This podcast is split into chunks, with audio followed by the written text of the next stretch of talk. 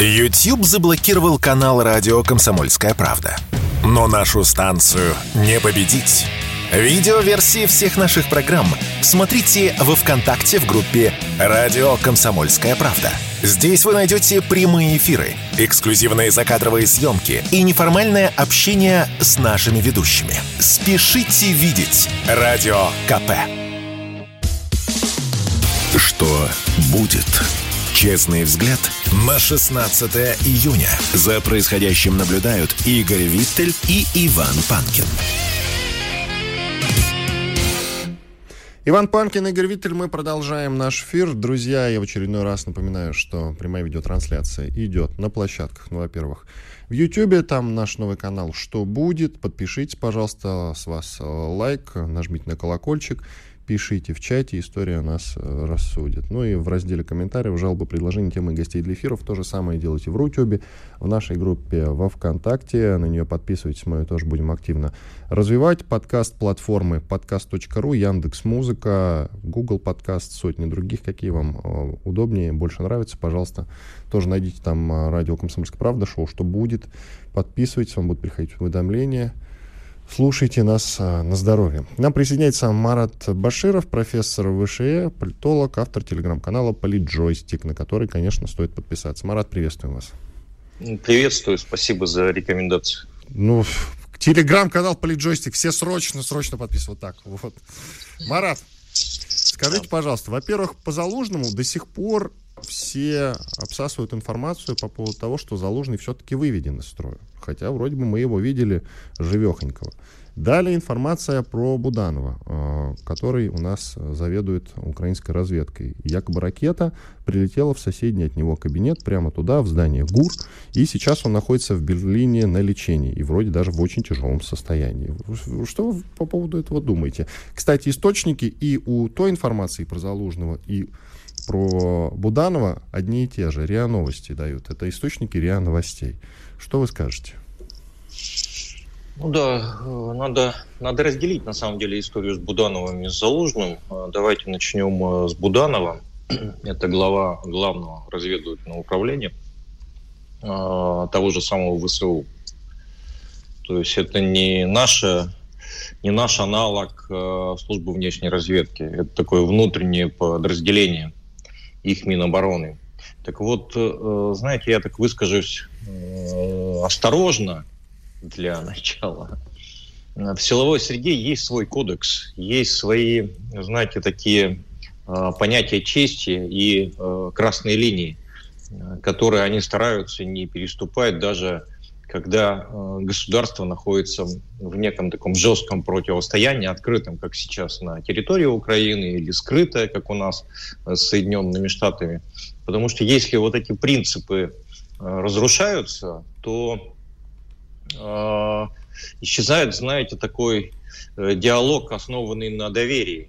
А у разведок всегда так, там очень многое на доверии мы же понимаем, что при всей конкуренции между Россией и Соединенными Штатами каналы диалога существуют по очень многим направлениям, и они э, сохраняются. И существуют они только э, из-за того, что один человек верит другому. Так вот, э, Буданов, на мой взгляд, он, знаете, стал таким, как это говорят в криминальной среде, отморозком. То есть он э, себе позволил э, назвать президента Путина законной целью для, для Украины, отвечая на вопрос, э, сможет ли Киев добраться до Соловьева, Симоньян, Александра Дугина. Он сказал, что мы уже достали многих, в том числе публичных личностей, намекая на то, что они причастны к совершению терактов на, на территории Украины. И уж, конечно, самое беспредельное его заявление было о том, что Киев убивал и продолжит убивать русских по всей территории, а, э, значит, по всему миру. А, много было, в общем, комментариев на эту тему. И вот после этого прилетает э, ракета это самое здание – это отдельное здание ГУР на одном из островов э, Киева. Это прекрасная цель. И после этого, очевидно, у РИО новостей э, появляется вот тот самый источник, который им говорит, что Буданов был ранен, вывезен в Германию. Обратите внимание, что в Германию, где и э, Навального лечили, у нас там такая, видно, это мировая лечебница. Признан экстремистом и террористом, важно добавить. Да, да, да, да, это нужно обязательно упоминать. А, поэтому э, я думаю, что в конечном итоге мы или увидим и Буданова, и э, Залужного, или на пресс-конференции, или, или, или узнаем, значит, где места их э, захоронения. А он правда, а, да, пока... в клинике Шарите, в этой же самой, в которой а... и нашего главного нет, заключенного? У меня нет такой информации. А, ну вот, я, я, просто вы сказали, что там же, где и Навальный, я подумал, что в той же клинике. А, Германия, значит, самая главная Германия. Угу, понятно, понятно. Да, в общем, самолеты Э, санитарной вот этой э, значит, армейские подразделения санитарные, они прилетали в Польшу, забирали там какие-то ценные тела, и потом всех их э, переправляли в Германию. А вот с Заложным история совершенно другая. Он ведь исчез, э, как это говорится, с радаров 5 мая, там, если по Буданову и по зданию ГОР, очевидно, да, или наоборот. Ну, удар был нанесен 29 мая, то, соответственно, Залужного-то не видно с 5 мая. И вот это контрнаступление, которое на сегодняшний день идет, мы с вами видим, что появляется Зеленский, появляются какие-то заместители э, того же Буданова, э, Залужного.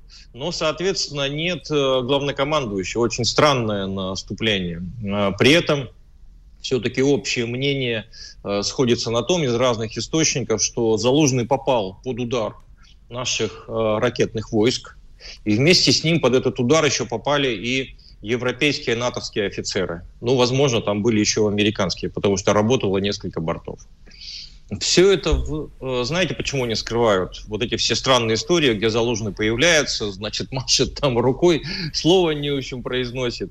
А, а, конечно, если это правда, то это сильно деморализует и офицерский состав, и тем более солдат, которые должны наступать.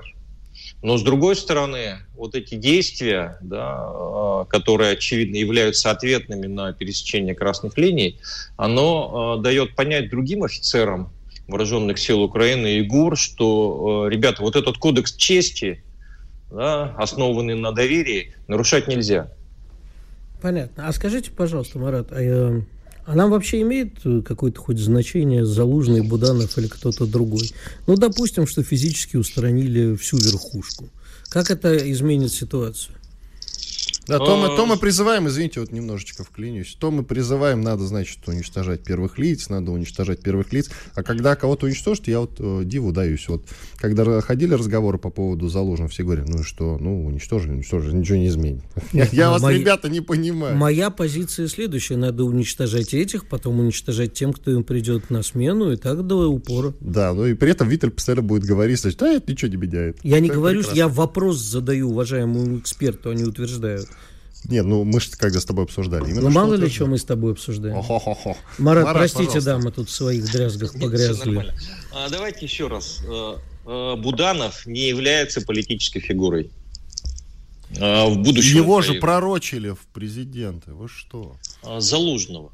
Залуж. А, и Буданова. А, и Буданова тоже. И нет, нет, нет, Буданова. нет, нет, нет, нет. Значит, если вы посмотрите на Буданова, то вам, в общем, станет понятно, что это такой парень, которого вы можете встретить, э, могли встретить где-нибудь в 90-е на рынке.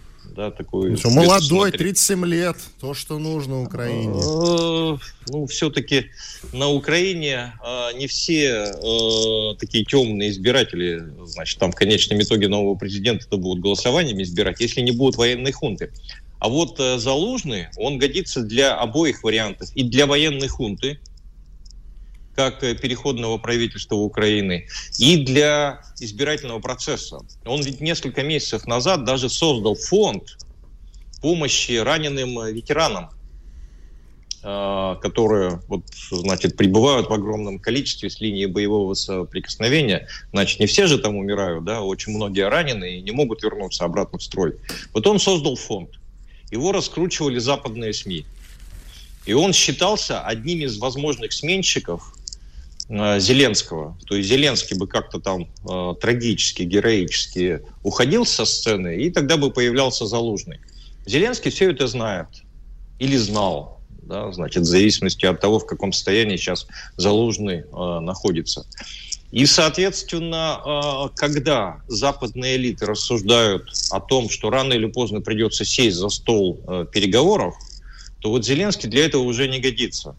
А Залужный вполне мог качестве фигуры переходного периода. Мы с вами видели, что западные элиты часто опираются на военных при подобного рода переговорах. Это было в Пакистане, это было в, в Египте, это было в Ираке. Почему бы не сделать это на Украине, чтобы кто-то подписал э, с Россией мирный договор на тех условиях, которые э, невозможны, например, для Зеленского а потом уже запустить заново э, демократический процесс, ну и посмотреть, кто там в конечном итоге, или Залужный бы остался уже э, гражданским президентом, или, соответственно, он бы остался э, значит, на военной какой-то должности, а появился бы другой человек. Вот в чем игра вокруг Залужного. Э, Марат, мне кажется, что все-таки приведенные вами примеры в нашем случае некорректны, потому что Иран и Ирак – это абсолютно разные были вещи. Россия предоставляет... Ирак, Запад... Ирак, Ирак. Да. Ирак, э, Пакистан и Египет. Хорошо, а, но Россия представляет Западу, как Запад думает, гораздо большую угрозу. Она не готова идти за стол переговоров. А, сегодня Коротко нет. только до перерыва у нас. А, сегодня нет, потому что не все оружие, то, которое они хотели утилизировать, оно утилизировано. Вот посмотрим, что будет на следующем шаге с предоставлением новых видов вооружений. Спасибо большое. Марат Баширов, профессор ВШ, политолог, автор телеграм-канала Политджойсик. Подпишитесь, пожалуйста. Так, ну что, время для перерыва. Через две минуты вернемся и продолжим. Там уже на экономические темы будем, друзья, говорить. Все-таки в Питере идет Международный экономический форум. Сейчас будем обсуждать, что же там новенького произошло. Иван Панкин и Игорь Виттель с вами по-прежнему. Радио «Комсомольская правда», YouTube-канал «Что будет?». Подписывайтесь, слушайте, никуда не переключайтесь. Спорткп.ру О спорте, как о жизни. Что будет? Честный взгляд на 16 июня. За происходящим наблюдают Игорь Виттель и Иван Панкин. Иван Панкин, Игорь Виттель, мы продолжаем. К нам присоединился Антон Табах, известный экономист. Антон, приветствуем вас.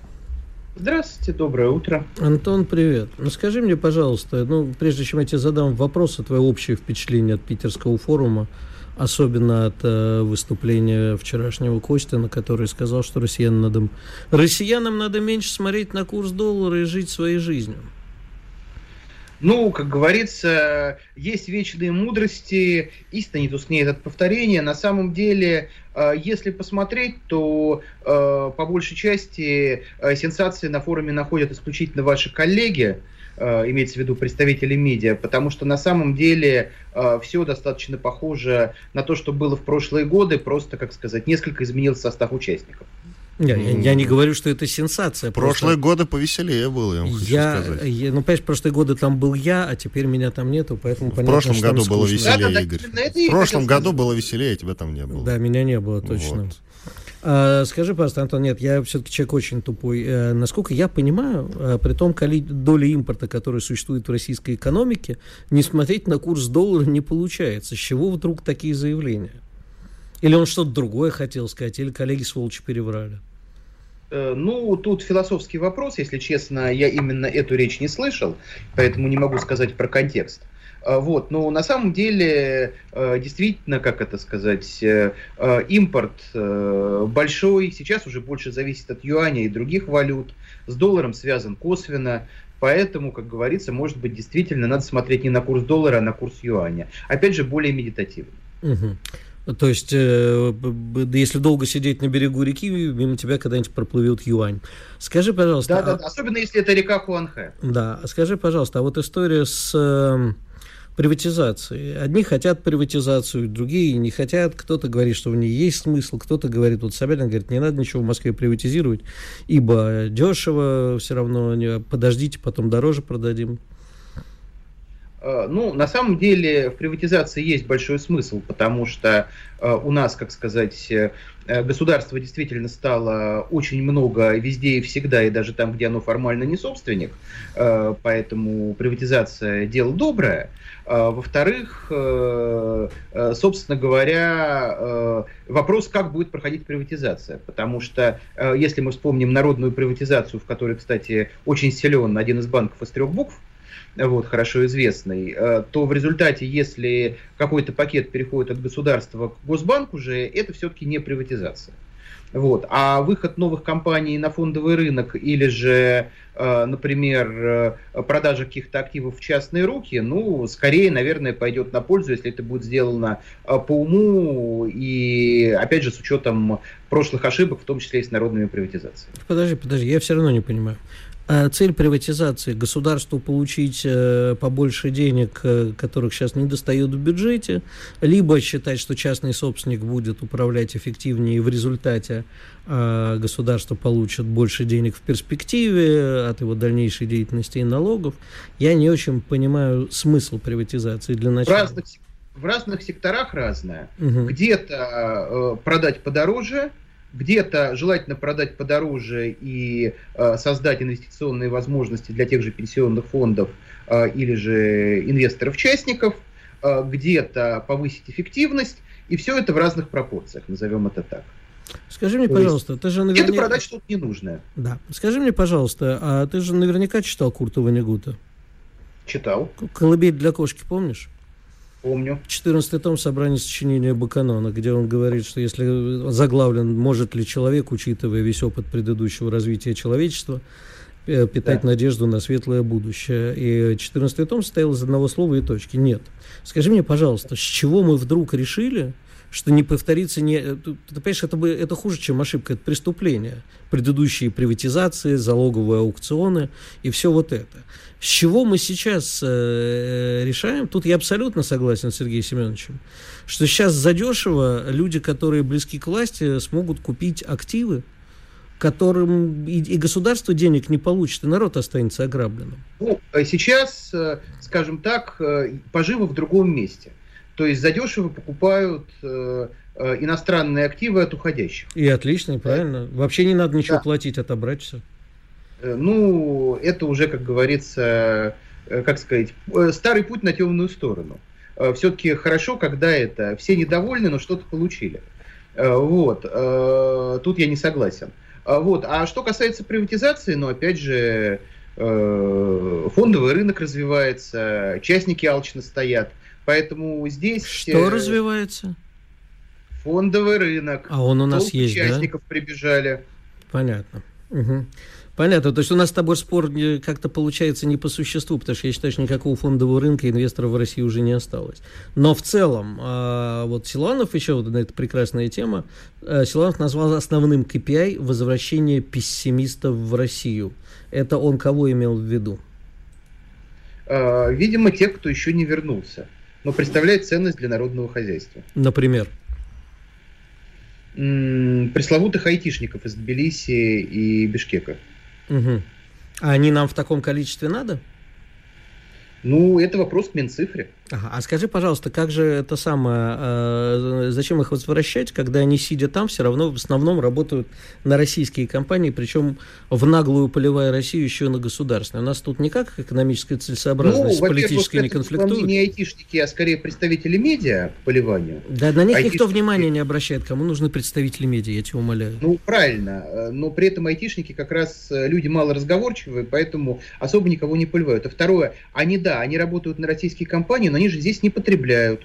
Соответственно, с них, с точки зрения министра финансов, ни НДС, э, ни всяких, так сказать, э, короче, расходов нет. Не пьют, поэтому акцизов нету, не курят, Черт. поэтому тоже нету. Напоминаю нашим слушателям, что курить и пить плохо, но оказывается, все-таки, видите, с точки зрения циничных экономистов, споивших Россию, они, в общем, видимо, для этого и существуют айтишники, чтобы их спаивать.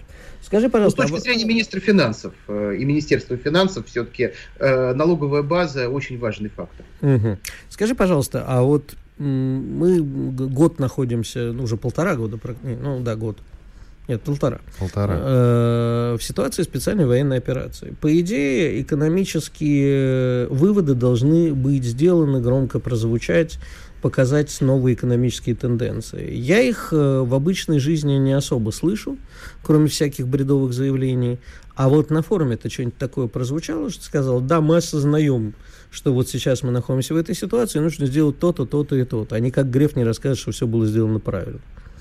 Ну, тот же Белоусов вполне, как сказать, обрисовал видение э, и обрисовал какие-то конкретные меры. Э, ну и, собственно говоря, Э, остальные министры тоже и глава Центрального банка обрисовали, как они себе видят будущее. Видят они, естественно, по-разному, как часто бывает, потому что у каждого ведомства своя позиция и свой интерес. Угу. Как говорится, э, я думаю, что в результате что-то, что называется, проявится. А тебе, не, извини, да, а тебе не кажется странная ситуация, при которой э, у каждого ведомства есть свой интерес, а общегосударственного интереса нету? А общегосударственный интерес координируется правительством. Угу. А, соответственно, пока на форуме мы представителей правительства именно как правительства не слышали. Угу. Тогда последний, наверное, на сегодня вопрос. Скажи, а вот питерский форум нам тут все время тыкают, что он же международный. Это главное, что он международный. А вот э, те, кто приехал, я, правда, не видел ничего, кроме затянувшегося на полтора часа танцев э, арабов из Эмиратов с палками. А вообще, как бы, состав представителей показывает какую-то нашу новую, новую экономическую ориентацию?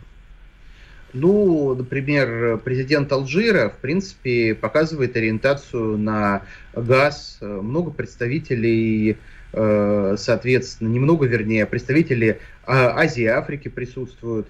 Вот. На самом деле, вполне возможно, что Питерский форум действительно в моменте его международность сильно спала, он скорее стал э, важнейшей внутренней тусовкой, так сказать, закрытием, закрытием весеннего сезона э, на летний перерыв. Поэтому угу. здесь, возможно, букву М, э, как сказать, она осталась по привычке. Все-таки скорее он стал уже российским форумом. Ну, пф, пф, пф, пых, пых, пых, короче, в общем, да, да, да. все в пах. Фу. Да. Вот, э, да, так по букве и будет исчезать. А китайцев, как я там понимаю, немного. Немного, но тоже есть. В конце концов, как бы Эмираты достойно представлены. Китайские Эмираты? Я спрашиваю про китайцев, ты отвечаешь про Эмираты. То есть я так понимаю, что это уже китайские Эмираты. Да, Нет, да, на, да. на самом деле, серьезно, я, поним... я понимаю, что Алжир это важно, и Путин встретился с президентом Алжира, и все как бы обсудил. Но мне кажется, это все-таки какие-то очень локальные истории. А в случае форума вообще частные. То есть это вот такие соглашения между компаниями, ничего про государственную политику и какой-то поворот мы не услышали. Ну да, про государственное, видимо, будем слушать из э, э, саммита БРИКС и из других, как это сказать, межгосударственных мероприятий. Ну, как бы э, все кочует, все меняется. Центры мысли и центры принятия решений тоже, видимо, как это, передвигаются. В Южную Африку.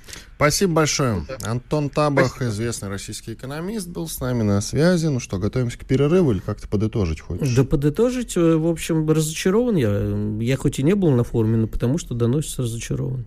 И вообще, понимаешь, форум... Не читал, но осуждаю. И форум без вечеринки в Шатуше у Прохорова это не форум, он ее уже года три как не проводит. А, кстати, где Прохоров? А? Он в студии должен быть, что-то оглядываешься тут. А почему бы и нет? Я бы задал много интересных вопросов. Не куда ты делся? Не вызывай дух Михаила Дмитриевича. Он как раз отсиживается по-умному. Радио «Комсомольская правда». Срочно о важном. Что будет? Честный взгляд на 16 июня. За происходящим наблюдают Игорь Виттель и Иван Панкин. Иван Панкин, Игорь Виттель. Так, а про Африку? А про Африку почему бы нам не поговорить? Да, Африка новый главный партнер России. Владимир Путин тут э, на Медне встречался с президентом Алжира. Я не буду называть его имя, пожалуй. Почему? Он тебе Абдельмаджиб Тибун? Вот. Это как тебе, ты... тебе кажется это неприличным? Да-да-да. Тибун. Да. Абдель. Абдель Маджид Тибун. Маджидом вообще-то. О чем ты говоришь? Абдель Маджидом Тибун. Встречался вот. с президентом Алжира Абдель Маджидом Тибуном. Он Абдель Маджид, а встречался с Абдель Мадибом. Потому что имя его Адель Маджиб. Это как ты Качала Аглу не мог выучить? Да, ну, в принципе, я уже забыл. Подожди, Калыч Дороглу. Калыч Дороглу, да. Кемаль Короче, Тибун тебе на язык, Да, Тибун. Извините, Паш, мы не хотели обидеть президента Алжира. Так мы шуточки шутим. Раз он с Путиным встречался, значит, мы его всячески уважаем, любим, ну и так далее. Нормально. Байден тоже с Путиным встречался. Там что, его теперь любить, что ли? Он до спецоперации встречался. А в 21-м? Уже обнулили после 24 февраля, извините. И все-таки Африка наш действительно партнер. Но вот в этих вот э, новостных заголовках меня смущает одно слово. Новый это хорошо. Пусть будет новый, хотя э, хорошо забытый старый. Партнер тоже хорошо. Принципиальный момент. Главный, главный партнер. Хорошо это или плохо, что у нас Африка в главных партнерах? Ну, понимаешь, э, вот у людей с хорошими лицами это вызывает абсолютно истерический смех, но на то они идиоты с хорошими лицами. Африка, безусловно, важнейшая тема ближайших десятилетий, я бы сказал. Возрождение Африки, я уже говорил, что Россия будет прирастать Африкой. Но, к сожалению, вот это все, э, это несколько на втором плане э, нашей э, международной политики. Хотя сейчас пора пройдет вот буквально уже там через несколько недель в Санкт-Петербурге второй, второй по-моему, саммит России-Африка, не помню, какой по порядку. Вот. А, и мой опыт, поскольку меня очень часто просили комментировать э, подготовку к этому саммиту, вообще африканские темы, знаешь, что это моя любимая тема. И э, как-то вот э, мои заявления очень редко в результате попадали на страницы, на экраны, просто потому что я говорю как есть. А этого говорить нельзя. Да? Нельзя говорить, что Китай неоколониалист, нельзя говорить там, про некоторые африканские страны кто и как там стоит у власти. Ни в коем случае нельзя вспоминать э, о том, что мы там военно присутствуем частными военными компаниями как минимум. А вот, кстати, очень интересно. А, я сегодня открываю CNN, и вдруг вижу, что они уже им надоело писать, э, как они обычно пишут, про зверство э, россиян на Украине, русских. Теперь они пишут про зверство ЧВК «Вагнер» в Судане тоже поворот к Африке, да, потому что они обратили внимание на очень неприятную для них тенденцию.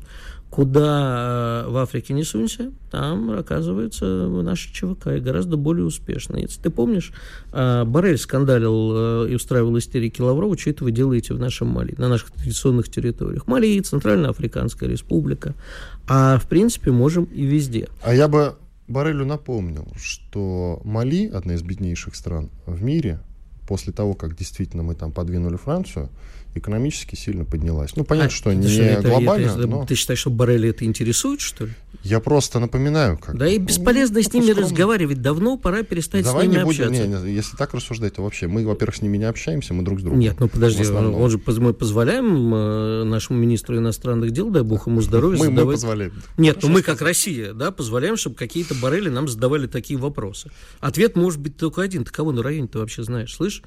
Ты меня с чего за шмот спрашиваешь? Хотим и носим. Хотим, будем в Мали. Наша политика должна быть такая. К сожалению, еще раз повторюсь, мне доводится общаться с нашими государственными деятелями, для которых эта тема является профильной. Они вот как-то очень про Африку, да, но вот это все фантазии, что мы там можем массово присутствовать. Нет, мы потихонечку работаем и с этими организациями, а вот еще и с этими организациями, а вот еще и с этими. Ну, это все потихонечку. На самом деле, наша история должна быть радикальная. Африка – это Россия теперь. Все. Э, нам нужно поставить вопрос так. Потому что не только на Украине, на, в Африке, как мы уже с тобой вчера говорили, гораздо больше всего самого нужного, гораздо больше противоречий, на которых мы можем сыграть. И, безусловно, мы не можем оттуда выкинуть Китай. Но работать вместе с Китаем, разделить какие-то обязанности мы можем. И Запада там быть не должно. И Африка прекрасно помнит, что такое колониальная история. И вот надо помочь Африке. Опять-таки, ни в коем случае вот это вот, как в Советском Союзе было, мне, конечно, не нравятся эти выражения, но так наш, наш советский народ считал, говорил, да хватит кормить голодранцев. Нам не надо никого кормить, надо просто помочь Африке встать на ноги и получить от этого свою долю. Африка помнит, да, про колониализм, все помнит, но только Китай к себе пустил. А, и, извини, выбора нет. Ну как, Понимаешь, нет? а потому что а где ты возьмешь инвестиции? Это вот смотри, как это работает всегда в мире. Я тут э, на днях как раз студентам объяснял. Как это работает? Есть бедная страна. А бедной стране не хватает ни на что. Нету ни пищи, ни воды, ни образования, ни медицины. Бедной стране нужны структурные инвестиции. Бедная страна идет, э, допустим, в Международный валютный фонд, ей там со скрипом дают какие-то деньги на тех условиях, которые эту страну превращает э, в абсолютного раба на ближай... как было, между прочим, с Россией. Попытки Международного фонда взять в России все под контроль и оказаться в долговом рабстве. Вот сейчас то же самое Африка. Куда идти Африке? У нее выбор небольшой. Поскольку Россия денег не даст, а, а Западу нужно исключительно оттуда все выкачивать и ничего не вкладывать, значит, есть Китай, который все-таки худно-бедно, а, не очень хорошо, не очень честно, но вкладывается в инфраструктуру. В результате Африка все равно в рабстве у Китая.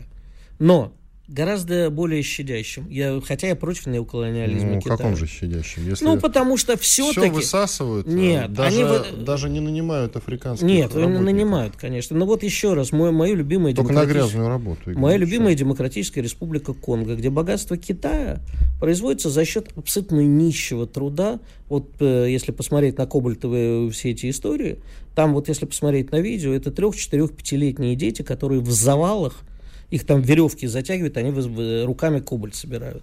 Вот это нужно прекратить. Россия должна обеспечить безопасность хотя бы от повстанцев, которые есть повсюду. Вру. Да. Да. Но мы это могли... все происходит с дозволения Китая в отдельных а, республиках. Понимаешь, в чем дело? Это происходит и именно То нам есть, нужно с э, Китаем, нам да. нужно обеспечить справедливость. Да, ты что? Более на того, Китай мы будем закрывать значит, глаза, а когда, значит, Зап... речь идет о Франции, то это нехорошо, конечно. Нет, на, на что-то нужно закрывать глаза, представляешь, ради партнерства. А с Западом, который устроил геноцид в Руанде, надо было разбираться по-другому. Вот там должны были россияне помочь разобраться с этой страной. Плюнули на все.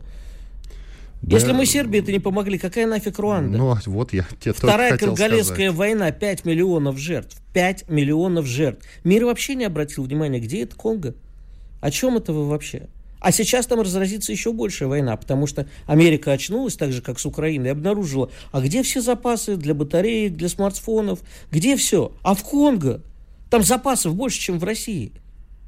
И оп, сказала Америка. Нужно там разобраться, а там уже Китай. И когда у них там сейчас начнется конфликт, только Россия.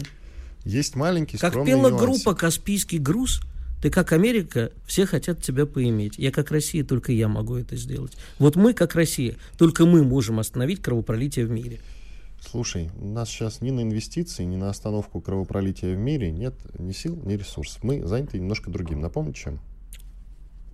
Тем не менее, наши ЧВК продолжают присутствовать в Африке. Да, но в сильно меньшем количестве. Ничего, я думаю, что нам и на это хватит сил. Ну... В конце концов, ЧВК, они могут собрать головорезов со всего мира и поучаствовать. Э, под российским флагом.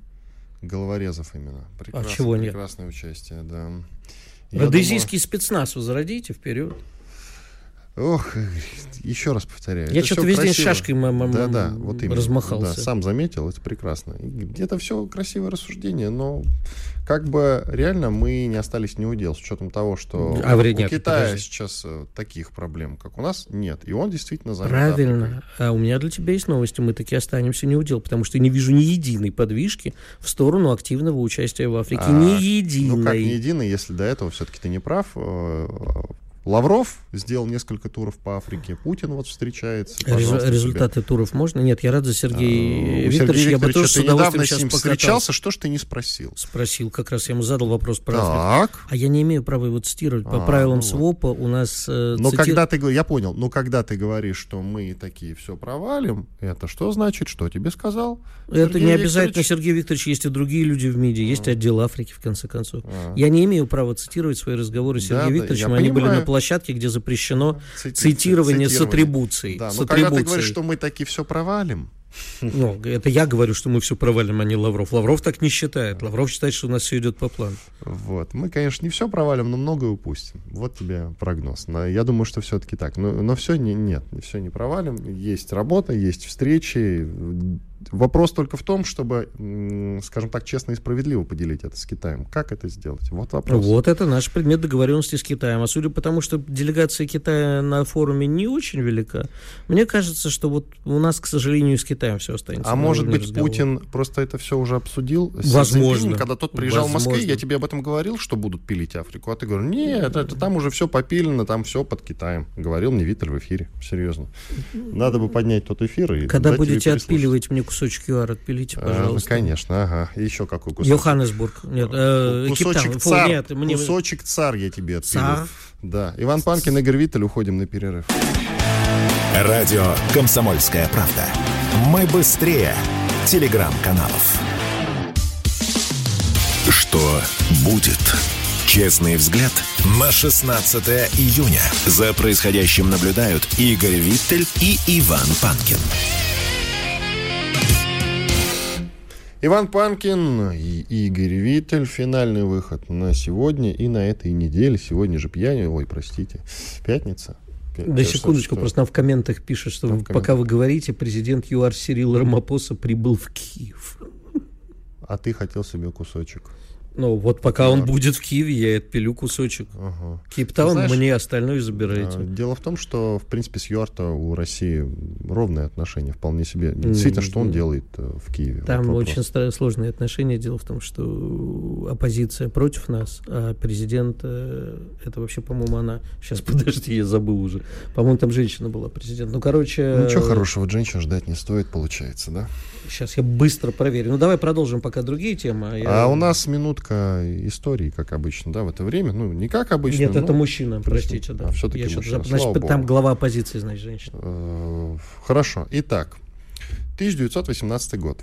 В Советской России официально восстановлена смертная казнь. Вообще про смертную казнь интересно поговорить. И мы сегодня часто поднимаем этот вопрос. Не мы с Виттелем, мы-то против смертной казни, а вот э, наши радикальные коллеги. Ну, как вам сказать, друзья, смотрите, если хотите хайпануть, Выбирайте радикальное направление во всем, и будет у вас успех. Это очень, на самом деле, легкий путь. Э, Там, э, удар ядерным оружием, допустим, там, по Киеву-то это ладно, А по Вашингтону сразу, как это делают некоторые, э, рассуждают, я имею в виду. Или вот про смертную казнь, что ее необходимо восстановить. Потом говорить про лишение гражданства обязательно. Вот такие вот направления выбирайте, и все. Успех вам гарантирован. Но мы с Виттелем легких путей не ищем, да? И поэтому мы все-таки поосторожнее будем говорить про смертную казнь, особенно вот эту параллель проводить, перекидывать на сегодняшний день. Но давай с 1918 э, года начнем. Наверное, э, тогда, когда советская власть э, за него только начала заниматься наведением порядка в стране, возможно, смертная казнь была необходима. Тоже не факт. Не факт. Но смотри, я как верный ленинец скажу, всякая революция только тогда чего-то стоит, когда умеет защищаться. Если для защиты революции в логике большевиков нужно было вернуть смертную казнь, возможно, это с их точки зрения имело смысл. Э, История не знает сослагательного отклонения. Я тогда не жил, и все мои построения умозрительны. Поэтому я как был, так и остаюсь строгим противником э, смертной казни. Но если у государства есть целесообразность, ну, значит, государ... я не готов это поддерживать, но государству, возможно, это нужно. Понимаешь, тут есть очень важный момент, я уже сегодня упоминал, там меня в чате упрекнули в двоемыслии, что я против смертной казни из-за бомбежки. Еще раз повторюсь, я не за бомбежки, но вот очень точно сказал э, Андрей Клинцевич, что когда как бы ты видишь своими глазами это, ты меньше хочешь убивать.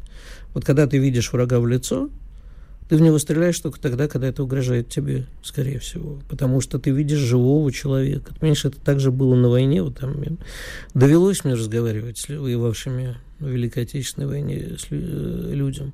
И воспринималось это, не знаешь, как э, там толпы фашистские полчища, а иногда вот идет на тебя этот замерзший мальчик из вермахта, смотрит на него человек и думает, господи, такой же, как и я, я там, него совсем ребенок. И тоже возникали сомнения. Тут вопрос персонификации врага. И вот э, государство на уровне э, человека, простого человека, совершившего преступление, э, как мне кажется, вот простого человека, совершившего преступление, убивать нецелесообразно. Во-первых, потому что пожизненное заключение заставляет мучиться. Общество от него избавить, он не совершит больше преступлений.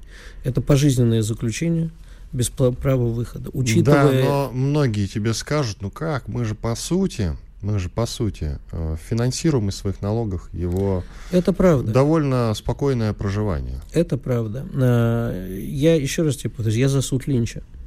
Э, Ну, Потому ты- что, когда ну, говоришь ну, о это смертной вот казни... опять- Это, опять к моему, значит, тезису про радикализм. Очень удобно это говорить. Ну какой суд Линч? Давай все-таки А я тебе- оставаться в правовом а поле, я тебе пожалуйста. объясню. Значит, э, Педофилов. Вот кого под суд. Именно, именно, Ну, потому а что... всех остальных-то при чем? А я не говорю всех остальных. Я просто говорю сразу, как мы перехожу... педофилов-то свернули? Знаешь, есть закон Годвина, а, который говорит, что в любой интернет-дискуссии не позднее шестого комментария употребляется Гитлер, это означает, что человек проиграл. А так вот, в любой э, дискуссии про смертную казнь примерно на первом-втором ходу возникает э, вопрос именно про педофилов. А что ты будешь делать, если твоего ребенка изнасилует и убьет педофил, не дай бог? Отвечаю, своими руками разорву Как мы части. свернули на тему про педофилов? А Давай потому всё-таки- что смертная казнь, она про что? Про измену Родины? Как ты... э, Ну, там, э, смотри, есть же много, да? Смотри, целесообразность смертной казни... преступлений, за Вообще можно... целесообразность наказания.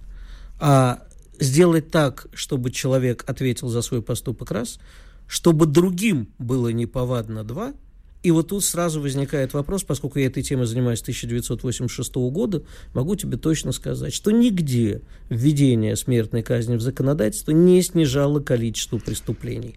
Вот, офигенно, я нашел, значит. Смотри, Давай. перечень преступлений, за которые по УК РСФСР 60-го года могла назначаться смертная казнь. По Валютные состоянию, спекуляции, например. по состоянию на 91 год причем.